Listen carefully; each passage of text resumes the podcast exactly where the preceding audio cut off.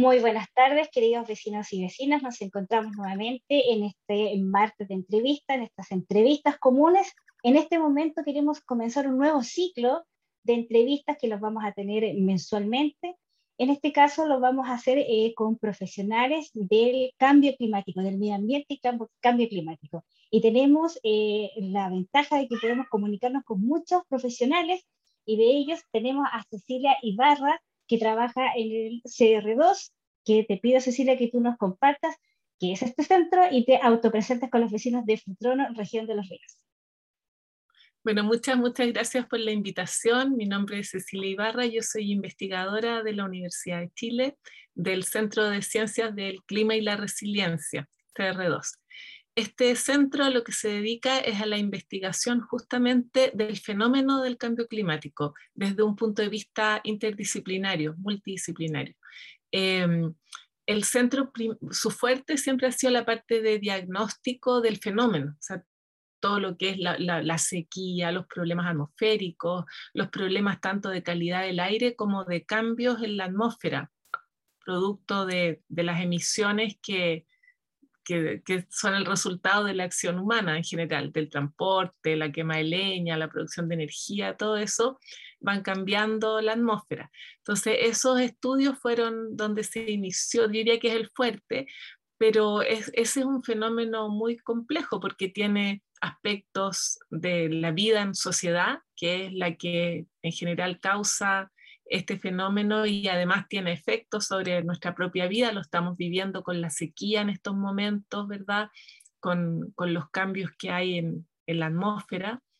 Eh, y también hay cosas que se pueden hacer en, en, el sentido de la regulación, por ejemplo, el ordenamiento territorial, plantar, no plantar, decisiones, etcétera. Entonces tiene muchas maneras de verlo. Hay temas en el océano, también hay un grupo de investigación que se dedica específicamente a eso, pero el océano de nuevo se relaciona con la sociedad por la manera en que nosotros eh, nos relacionamos con, con, el agua, desde, desde cómo se decide dejar o no suficientes caudales ecológicos, las actividades que se hacen, los desechos que se vierten, etc. Entonces, yo particularmente trabajo en el área de política científica y tecnología que tiene que ver con las decisiones que se toman para invertir en investigación, la ciencia que se realiza, la regulación que se, que se realiza. Así es que mi, mi área está ahí y en general mi perspectiva es desde la historia de la ciencia y la tecnología. Yo me dedico a investigar sobre ciencia y tecnología con una perspectiva histórica realizada en Chile y por, como la idea es tecnologías que tienen que ver con el cambio climático, mis estudios se han relacionado con la energía solar, la energía geotérmica y la producción de medicamentos. Todos esos temas son importantes, yo creo, en este proceso de, de transformación, espero, de la sociedad, una sociedad que sea más sustentable. Perfecto, Cecilia, muchas gracias. Efectivamente, eh, tenemos un, en este momento está muy en palestra el tema del cambio climático y lo hemos visto en eh, entrevistas, en chat, en, revistas especializadas y también en, en la publicidad más, más normal. Pero eh, el punto es que la gente habla del cambio climático, pero no necesariamente hay una definición fácil de entender de qué es el cambio climático, a qué se refieren los científicos con el cambio climático actual. Mm. Mira, lo que pasa es que el clima cambia, eso es normal y es natural. En, grandes eh, periodos de tiempo, así cientos, miles de años, el clima cambia, lo que nosotros entendemos por, nosotros lo vivimos, ¿verdad?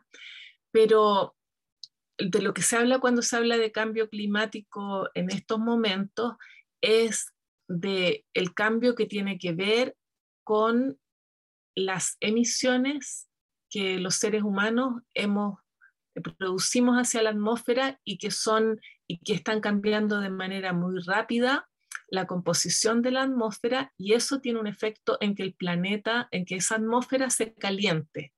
¿Esto por qué? Porque nosotros, en nuestra forma de vivir, eh, se emite grandes cantidades de CO2, que es, es eh, ¿verdad? Un, gas de efecto invernadero que se llama, pero este gas es el resultado de la combustión incompleta. Por ejemplo, cuando se quema leña, eh, se, produce carbono negro, eh, que tiene un carbono.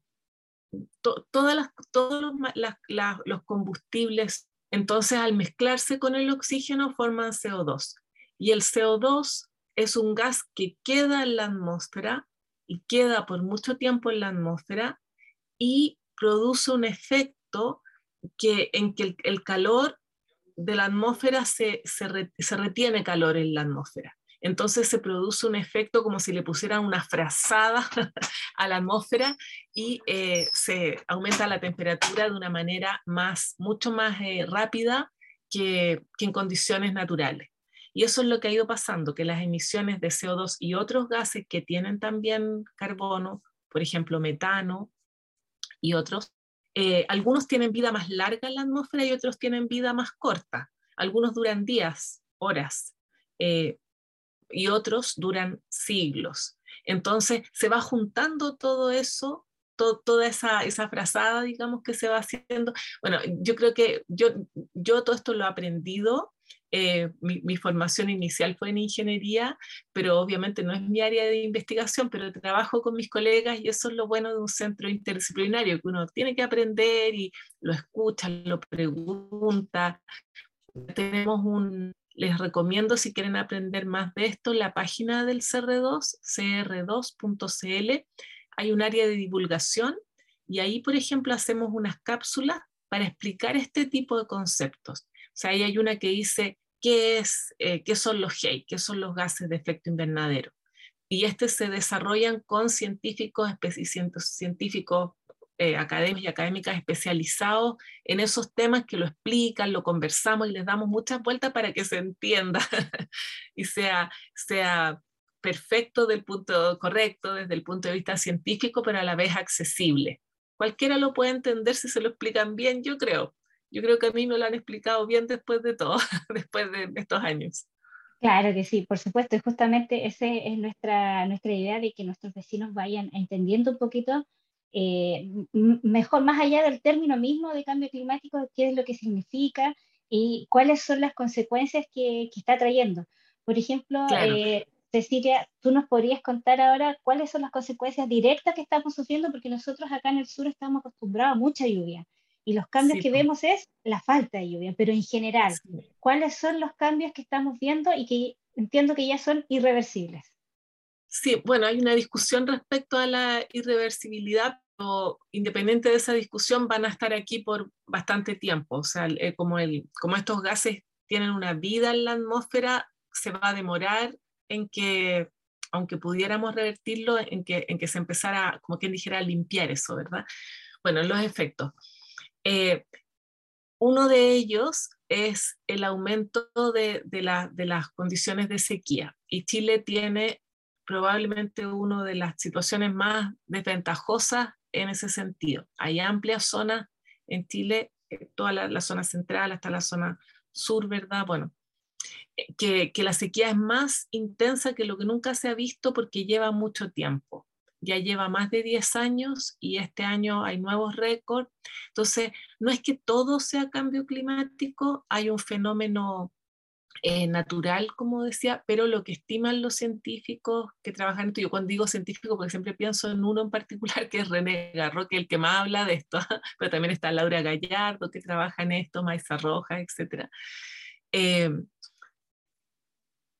lo, que sucede es que esta situación se ve acrecentada por eh, este cambio en la atmósfera. Entonces, puede que igual nos iba a tocar un año de sequía, pero nos tocan de manera más frecuente y más intensa. Y ahí en eso se ve que eso ya no es, no es tan natural, ¿verdad? Eso tiene que ver con este cambio en la atmósfera eh, por el calentamiento que está sufriendo eh, ya no por un efecto natural, sino, sino por, por, por, la actividad humana.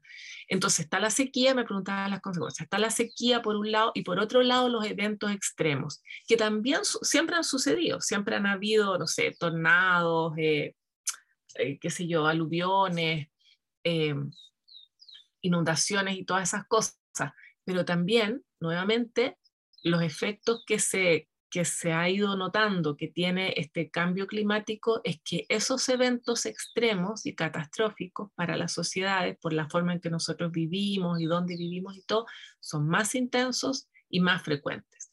Entonces hay que estar preparados porque sea, o sea, ojalá que pueda revertirse, como digo, hay discusión al respecto, pero de todas maneras, por un tiempo vamos a tener que vivir con eso, un tiempo, décadas, tenemos que vivir con eso y hay que estar preparados para para, para esta sequía, estos eventos extremos, de qué significa olas de calor también que se están viviendo en estos momentos en el hemisferio norte y también en Santiago había una, recientemente una ola de calor muy rara para agosto, temperatura cerca de los 30 grados.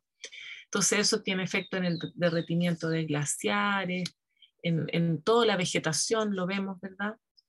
Así que bueno, eso es lo que pasa, es una situación eh, extrema Sí, así también lo estamos sintiendo acá en el sur y, estamos preocupados también porque a pesar de todo eh, nos gusta nuestra lluvia, entonces cuando ya nos falta, se no, no, se nos llenan nuestros lagos, vemos más chiquititos nuestros ríos, ahí nos empieza a doler el cambio climático y por eso hacemos esta, este nuevo conversatorio. Cecilia, me gustaría que tú nos explicaras un poquito qué es esto de la ciencia en la gobernanza climática, porque suena como a política eh, y clima, entonces, como para entenderlo bien, y yo creo que este es el momento o es, el, es la bifurcación donde eso empieza a ser de suma relevancia. Claro, bueno, yo, yo creo que tú misma ya lo, lo, tienes más o menos identificado.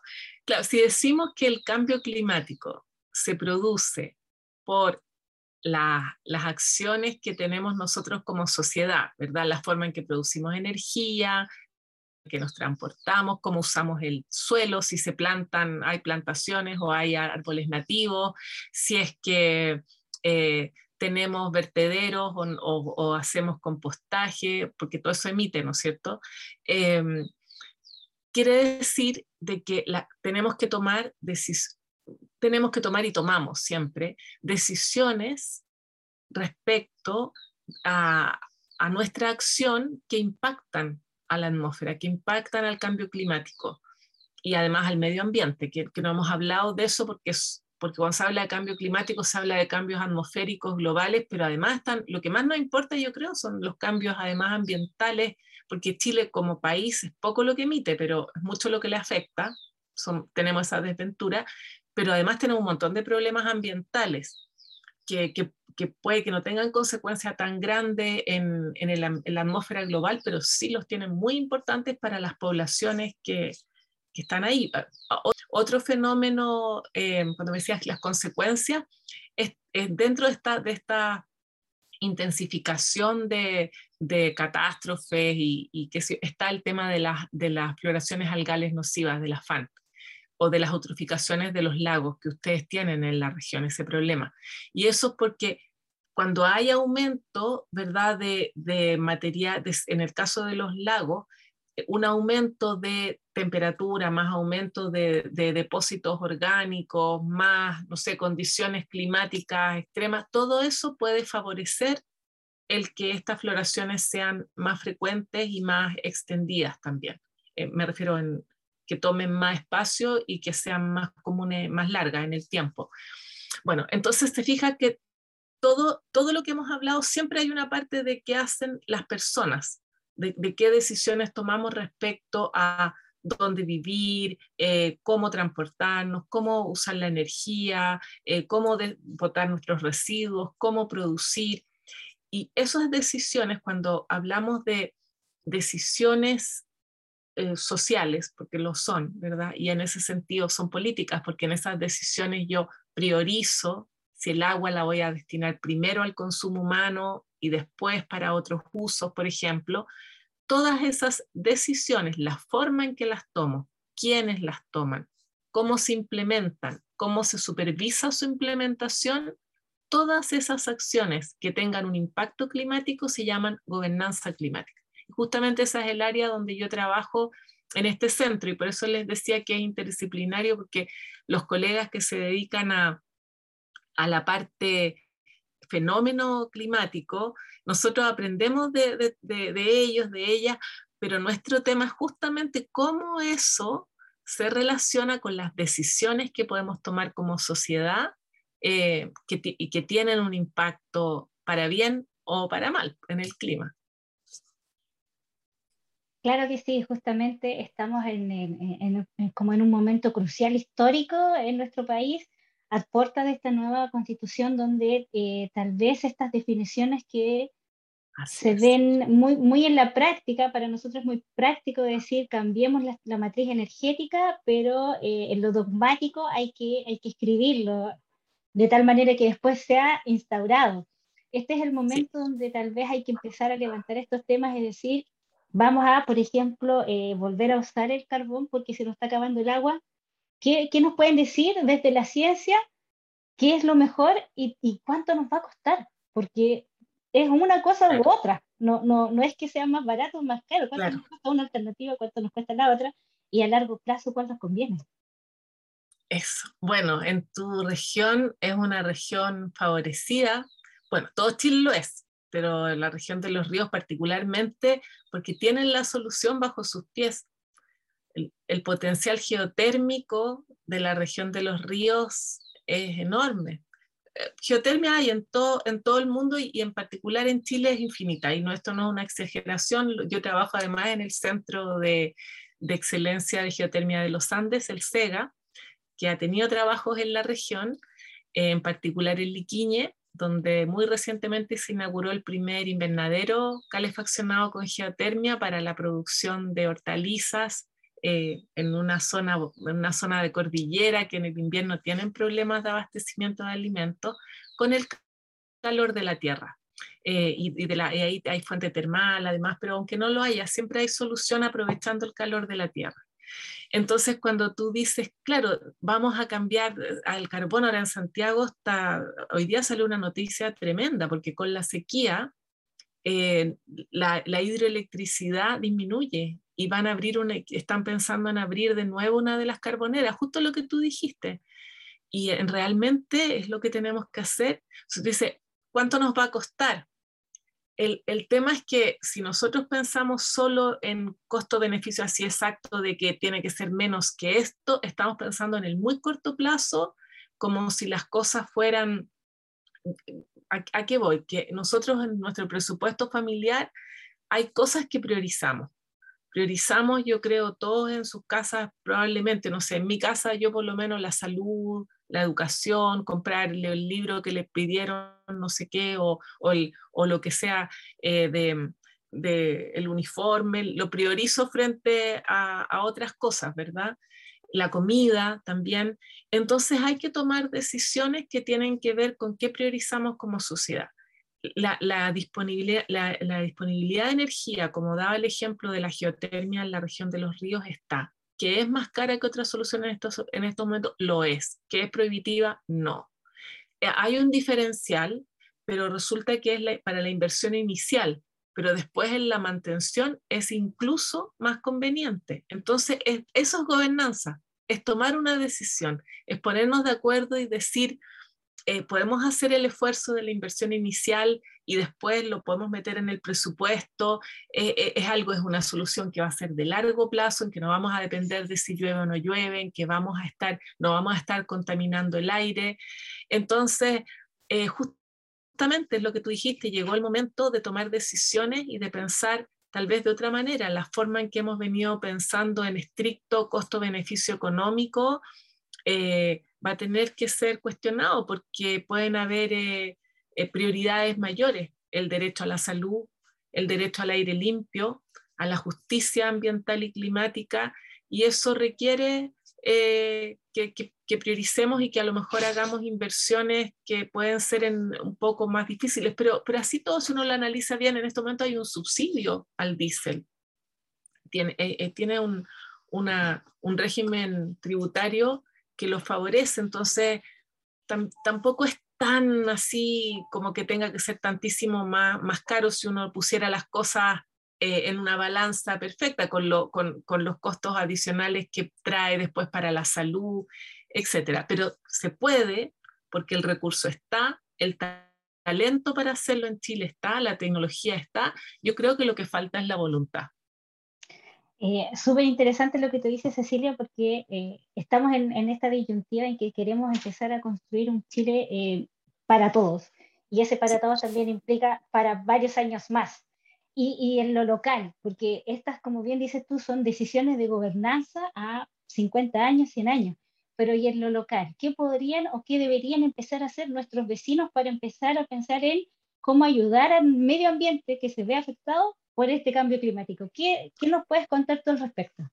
Sí, bueno, yo, yo creo que, que todo, todo ayuda y quizás puede ser poco, pero ayuda a la conciencia y ayuda también a, a que se tomen, eh, adquirir más conciencia, ¿verdad? Para poder también exigir otras decisiones. Es difícil que yo vaya y, y, exija a mi alcalde que, y, al, y al gobernador local que pongan una, que calefacción en la escuela con geotermia que se ha hecho, se ha hecho en Curacautín, eh, se ha hecho en Altos de Macay, en, se ha hecho la inversión, el, gobierno local eh, ha hecho con un FIC o distintos fondos eso, pero yo tengo, yo creo, más propiedad de hacerlo si yo estoy haciendo lo mío, así como ese cuento de la hormiguita y el elefante en que dice, hoy este cerro nos está tapando el sol, hay que sacarlo, y, la hormiguita anda con una cuchara sacando su poquito, y dice, yo estoy haciendo mi parte, yo creo que, que, que todo, todo ayuda para ir tomando más conciencia y todo suma, o sea, el, el, el, el ser cuidadoso con la energía,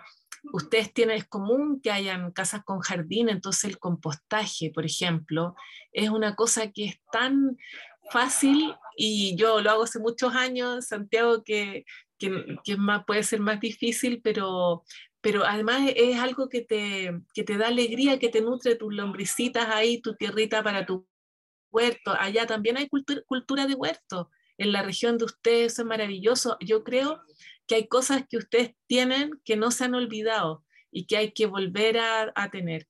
O sea, ahí tienen que haber muchas personas que tienen tradición de huerta, tradición de, de, compostar, tradición eso de mi abuelita por lo menos, que cierra de papá y la luz cuando sale de allá, qué sé yo, de, de, de guardar, de, reciclar, de, no votar, ¿verdad? De, hacer eh, actividades comunitarias para, no sé, los colegios que uno hace estos esto es como eh, con el centro de apoderados, que, que, los uniformes se van reciclando, todo eso ayuda, pero además, si uno, si uno saca la cuenta dice, sí, pero es como la hormiguita, insisto, eso ayuda, pero no va a cambiar el cambio climático. Pero de ahí uno puede decir, mire, yo hago mi parte, ahora pónganme geotermia en la escuela, ahora tomen esta decisión y, y, ayúdennos, porque nosotros queremos cambiar la estufa a, a leña por algo que, se, que sea más, pero pero es carísimo, yo no puedo hacerlo, pero, pero estoy haciendo mi parte, ayúdenme a mí.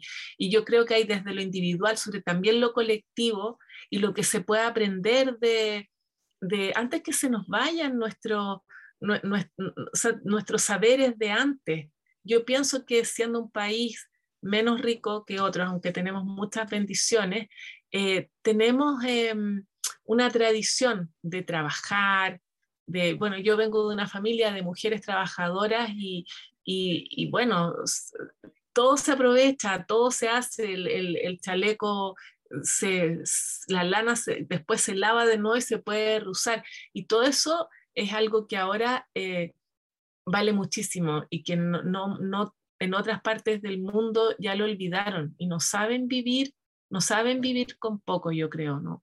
Y nosotros sí, y a alegrarnos de, de lo que tenemos y allá, ustedes tienen lo que, algo maravilloso que son las vistas y necesitan su cielo limpio para disfrutar de, de esos colores. Entonces, bueno, yo creo que es mucho lo que se puede hacer hoy y eso va a ayudar también a, a, que los niños aprendan de otra manera. Les podría ayudar también a conectarse con sus mayores, preguntarles, organizarse en las escuelas, en los centros de padres, en los las, ustedes los vecinos, yo creo que la labor que hacen instituciones como usted, no sé, me imagino que una radio, lo, lo, yo creo que eso, esas, esas radios comunitarias tienen que volver a surgir para que nos, nos eduquemos.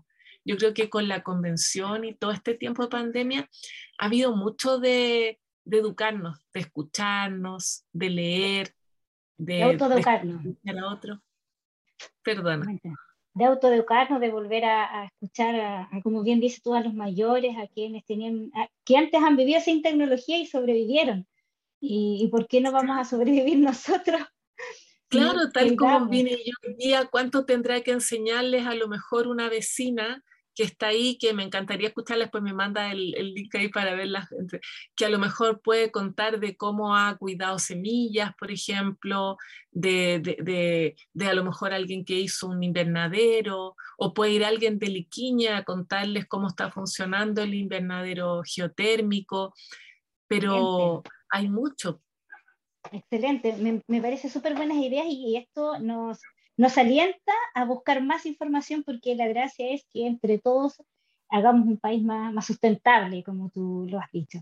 Te agradecemos, Cecilia, por esta conversación, ha sido muy interesante. Nuestros vecinos están hambrientos de, del saber, desde la ciencia y también desde lo ancestral, así que te damos las gracias.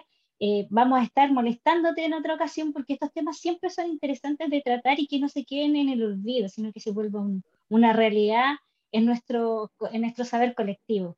Nuevamente te agradezco y por supuesto los vecinos de Futrono te mandan un abrazo y te mandan una invitación para que te puedas acercar a nuestro país tierra cuando tú quieras. A ustedes, ha sido un placer y de verdad que me gustaría que me cuenten ahí de los programas para seguir en contacto, verlos y les vuelvo a recomendar la página cr2.cl porque en eso educarse e informarse yo creo que en estos momentos que hay tanto lo que hay que saber es dónde hay información seria, que no sea esto de los fake news, es verdad. O sea, hay muchos intereses a veces que desvían a las personas, entonces uno tiene que saber dónde ir a buscar y entre todos apoyarnos para filtrar, ¿verdad? Entonces yo eso, yo sé que esa, que mi institución hace las cosas lo mejor que puede, así es que también si nos quieren ahí dar sugerencias. Muchas gracias a ti por la invitación. Muchas gracias y estamos en contacto. Saludos Cecilia. Adiós.